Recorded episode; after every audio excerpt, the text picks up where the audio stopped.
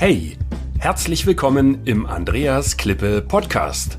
Mein Ziel ist es, Unternehmen mit technischen, erklärungsbedürftigen Produkten zu mehr Anerkennung durch den Kunden zu verhelfen und damit zu mehr Aufträgen ohne Rabattschlachten, damit sich wieder Klasse gegen Masse durchsetzt. Die Erfahrungen, die ich mit meinem Unternehmen für Hochwasserschutz in vielen Ländern sammeln konnte, reiche ich gerne weiter. Zum Beispiel wie hier in einem Podcast. Ja, guten Tag zusammen. Heute geht es um Blaumänner. Nicht um Blau machen, sondern um Blaumänner. Kann ich einen Blaumann haben, weshalb ein Mitarbeiter im Vertrieb um Arbeitskleidung bittet? Ist äh, vor einiger Zeit, äh, vor langer Zeit habe ich äh, mal für ein äh, Schweizer Unternehmen, einen äh, große, großen namhaften Konzern gearbeitet, äh, und zwar in der chemischen Technik. Ähm, die haben Destillationstechnik hergestellt, das machen die heute noch mit großem Erfolg. Und ich weiß nicht, ich war junger Ingenieur, ähm, hatte gerade die Promotion fertig und äh, hatte ja schon Vertriebserfahrung gesammelt, aber bin dann nach äh, in die Schweiz gekommen, dort äh, in der Nähe von Zürich und äh, nach Winterthur und äh, ähm, wo die Fertigung war und habe dann äh, den Gruppenleiter oder Vorgesetzten, ich weiß gar nicht, wer, wer dort zuständig war, nach, ein, nach einer Arbeitskleidung gefragt und habe gesagt, ich hätte gerne mal einen Blaumann, ein paar Sicherheitsschuhe und ein paar so einen Helm und äh, ein paar Handschuhe. Und ähm, der Teamleiter, äh, da, der, der war auch ganz positiv gestimmt und hat dann gesagt, äh, überhaupt kein Problem, mache ich. Und am nächsten Tag wurde ich dann aber doch zu dem Direktor reingerufen und dann hat man mir die Frage gestellt, weshalb ich das denn bräuchte. Und das hätte ja noch nie jemand gemacht. Also hier bei uns in der Schweiz hat da noch nie jemand danach gefragt. Und äh, also lange Rede, kurzer Sinn, es wurde ähm, negativ äh, beschieden. Also kurzum, ich sollte das bitte sein lassen und ich soll mich mal um meine Aufgabe kümmern, hier diese technischen Produkte äh, in der deutschen chemischen Industrie möglichst äh, gewinnbringend zu verkaufen. Und dann international. Naja, damit habe ich mich natürlich nicht zufrieden gegeben. Also habe ich gesagt, okay, dann machen wir das halt ein bisschen weniger formell.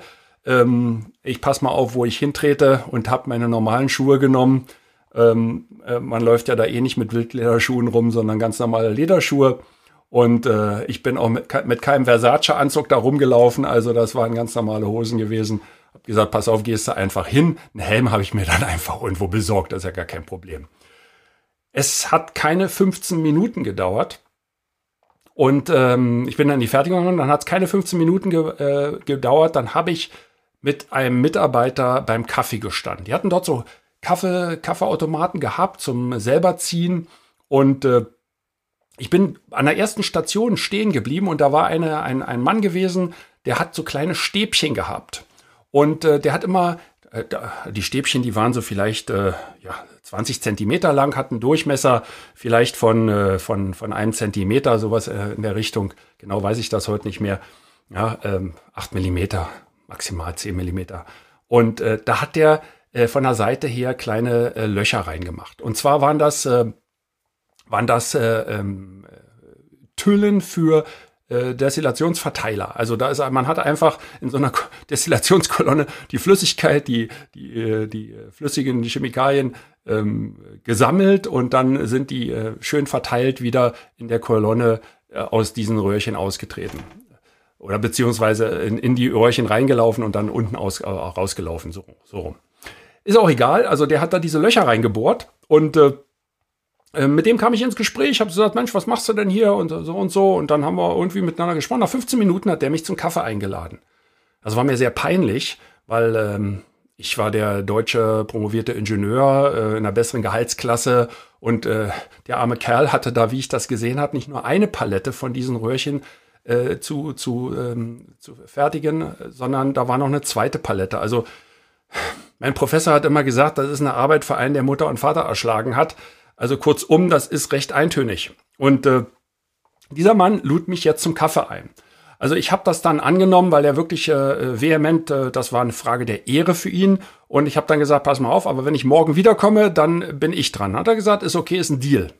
So, und nach weiteren 15 Minuten habe ich eigentlich ziemlich genau gewusst, wo die Fehler, die Schwierigkeiten in diesem Unternehmen in der Fertigung sind und worauf man achten muss, wenn man mit dem Kunden spricht und wie, äh, worauf man achten muss, welche technischen Randbedingungen einzuhalten sind. Ähm, das war überhaupt nicht schwer, Weil es sind diese Kleinigkeiten im, äh, im Alltag, die letztendlich entscheidend dafür sind, ob man Erfolg oder Misserfolg hat. Und das Ganze fing mit der Frage an, kann ich mal bitte einen Blaumann haben?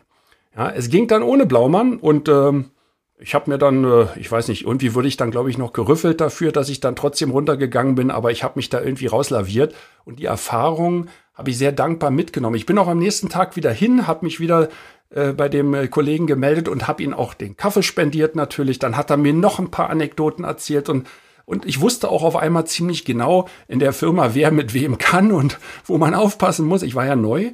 Ja, also es war sehr, sehr wertvoll. Was ich damit sagen will, ist ganz einfach, man sollte sich nicht zu schade sein, sich die Finger schmutzig zu machen.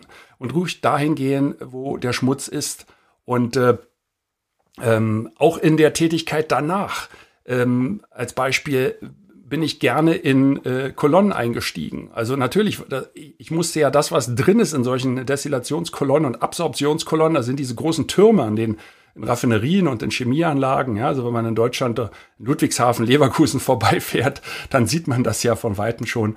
Ähm, und wenn man da reingeht, das ist sehr beengt und mitunter auch im, im, Sommer ist das sehr warm. Das ist ja alles abgeschaltet, also da läuft ja nichts mehr, aber trotzdem ist das heiß drin äh, mitunter. Und ähm, also was äh, man bei solchen Dingen macht, äh, man hat natürlich einen Schutzanzug, man geht ja da nicht in Straßenkleidung rein.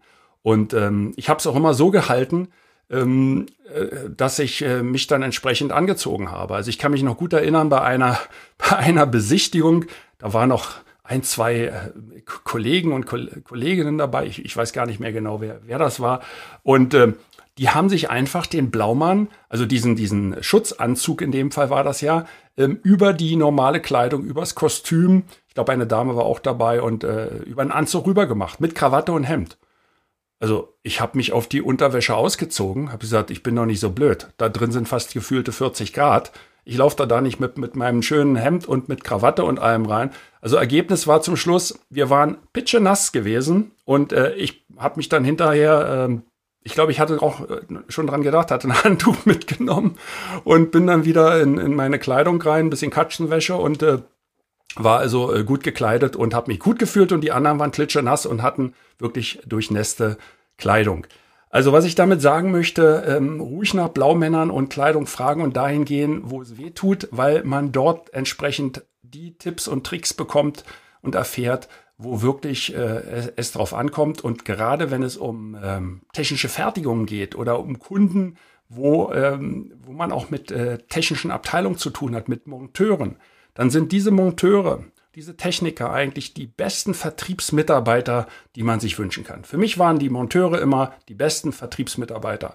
Und äh, man hat alles rausbekommen auf der Kundenseite. Sie haben auch rausbekommen, wo gerade der Wettbewerb ähm, ähm, parallel irgendetwas installiert oder wo die Schwierigkeiten sind. Wenn sie die Leute gut behandelt haben und respektiert haben, dann sagen die ihnen das. Ja, aber wenn sie da hochnäsig ankommen ähm, und, ähm, und äh, in meinem Fall ich mein, meinen Doktortitel da raus, äh, raushängen lasse, naja, da will doch keiner mit mir reden. Also mache ich das natürlich nicht und, ähm, und versuche die Leute ganz normal zu behandeln. Und das hat eigentlich immer gut funktioniert, wenn man versucht, die Probleme, die Sache zu lösen. Also wenn man wirklich ernsthaft dem Kunden auch vermittelt, ähm, dass man an einer Lösung der, seiner Probleme interessiert ist. Und dann funktioniert das recht gut. Also kann ich einen Blaumann haben, werde ich nie vergessen, als ich als junger Ingenieur in der Schweiz in Winterthur dort nachgefragt habe und man mir sagte, das hat hier in der Schweiz noch niemand angefragt. Hey, danke für das Reinhören in den Andreas Klippe Podcast. Mehr Infos gibt es für Sie oder für dich unter www.andreasklippe.com/bonus. Und ich sage für dieses Mal Danke fürs Zuhören.